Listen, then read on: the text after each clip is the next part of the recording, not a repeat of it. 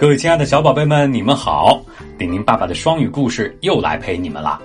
我会在每周一到周五每天给大家都讲一个故事，要记得一起听哦。宝贝们，你们见过蜗牛吗？蜗牛长什么样子呢？嗯，没错，蜗牛总是背着一个重重的壳，也就是它的房子。宝贝们，如果你是一只小蜗牛，你是想拥有一座装修豪华的大房子，还是一个简简单单的小房子呢？来和顶顶爸爸一起听听这只小蜗牛的故事吧。有一群小蜗牛，它们住在一颗鲜嫩多汁儿的卷心菜上，它们驮着自己的房子，慢悠悠地爬过来爬过去。从一片叶子爬到另外一片叶子上，寻找着最香甜美味的地方来啃。有一天呢，一只小蜗牛对它的爸爸说：“嗯，等我长大了，我要拥有 the biggest house in the world，世界上最大的房子。”蜗牛爸爸说：“That's silly，嗯，这个想法笨笨的。”有些东西还是小一点的好。接着，蜗牛爸爸给小蜗牛讲了这样一个故事：Long, long ago，从前有一只小蜗牛，just like you，就像你一样。他对他的爸爸说：“嗯，等长大了，我要拥有 the biggest house in the world。”他的爸爸说：“有些东西还是小一点的好。”要让你的房子轻轻的，才好带着它到处走。可是那只小蜗牛不爱听，它躲在一大片卷心菜叶下，扭啊扭，撑啊撑，它想把它的房子撑得大大的。房子真的长大了，房子长啊长，长啊长，getting bigger and bigger，越来越大。卷心菜上的蜗牛们都说：“It's the biggest house in the world。”于是啊，小蜗牛继续努力，它扭啊扭，撑啊撑，把房子又撑得越来越大，直到它的房子大的就像一个瓜一样。后来，它又不停的挤呀挤，钻呀钻，让房子上长出了尖尖的角。它还拼命的许愿。让我的房子上，嗯，长满嗯各种各样好看的东西，有鲜艳的色彩和美丽的图案。他的这些愿望啊，也都实现了。最后啊，他的房子变得越来越大，也越来越好看。嗯，小蜗牛觉得自己的房子是整个世界上最大，而且是最美丽的房子。He was proud and happy。他很自豪，也很快乐。一天，一群蝴蝶从他的房子上面飞过。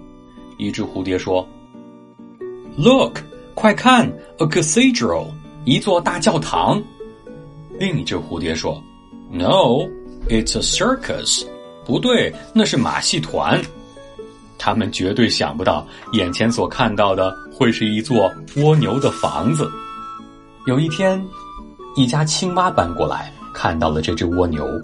他们惊讶的张大嘴巴，呱呱呱的说：“哇哦！一只普普通通的小蜗牛，竟然驮着一座超级大房子，哦，大的就像一个生日蛋糕。”过了一段时间，蜗牛们吃光了那颗卷心菜上所有的叶子，他们就要搬家了，要搬到另外一颗卷心菜上去了。可是那只小蜗牛根本没法挪动。His house. Was too heavy，他的房子实在是太重了，他没有办法，只好留了下来。但是没有东西可以吃，所以他每天都饿得要死。慢慢的，他变得越来越弱，越来越小，那个房子也只剩下了空空的壳。再到后来，空壳也一点一点的碎了，到最后。Nothing left，什么也没剩下来。蜗牛爸爸的故事讲完了，听故事的小蜗牛啊，听完这个故事差一点就要哭了。他突然想起自己背上的小房子，他对蜗牛爸爸说：“爸爸，我会让我的小房子一直小小的。When I grow up, I will go anywhere I want。等我长大了，我就可以想去哪儿就去哪儿了。” The little snail was very happy。小蜗牛非常的快乐，他也从来没有忘记过爸爸给他讲的故事。当有人问他：“你的房子怎么那么小呢？”他就会告诉别人这个故事：“The biggest house in the world。”世界上最大的房子。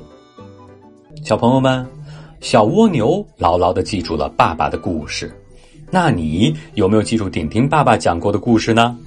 顶顶爸爸每周一到周五每天都会给你讲一个故事哦，听故事学双语。喜欢听丁丁爸爸故事的，要记得不时给丁丁爸爸留言。你也可以加上我的微信，语音告诉我你喜欢的故事或者别的想法。好了，节目最后照例有两个小问题：第一，故事当中的小蜗牛说：“等我长大了，我要拥有。” The biggest house in the world. The biggest house in the world 是什么意思呢？第二个问题，在故事当中啊，蜗牛们吃完了卷心菜叶上的叶子，搬走了，而那个大房子的蜗牛搬不动了，因为 his house was too heavy. Heavy 是什么意思？你能猜出来吗？如果你猜到了，快来留言区告诉我们吧，等着你们哦。好了，今天的故事结束了。丁丁爸爸每周一到周五晚上五点钟会准时给宝贝们讲故事，要记得请爸爸妈妈帮你点击订阅节目，这样就不会错过顶爸的新故事啦。我们下期节目再见。